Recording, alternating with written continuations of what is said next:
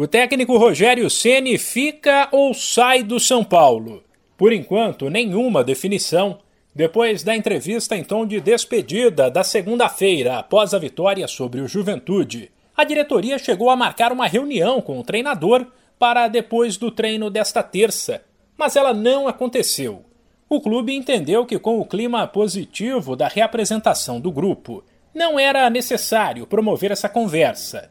Ceni, por sua vez, trabalhou normalmente e não procurou os dirigentes para se explicar. A situação é a seguinte: o São Paulo não tem interesse em buscar um novo treinador.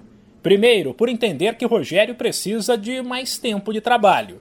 Segundo, porque o contrato do ex-goleiro vai até o fim do ano que vem. Até por isso, caso o Ceni não procure a direção, ela também deve ficar em silêncio e deixar tudo nas mãos do treinador.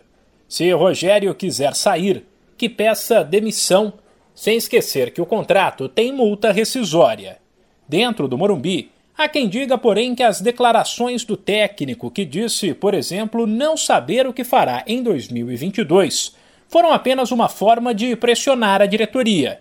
Em uma grave crise financeira, o São Paulo deve mais de 600 milhões de reais, não tem verba para grandes contratações e ainda será obrigado a vender atletas na próxima janela, o que com certeza prejudicaria o trabalho de Ceni em 2022. Um fator que pode ajudar a aliviar o caixa é a classificação para a Libertadores, que é difícil, mas não impossível.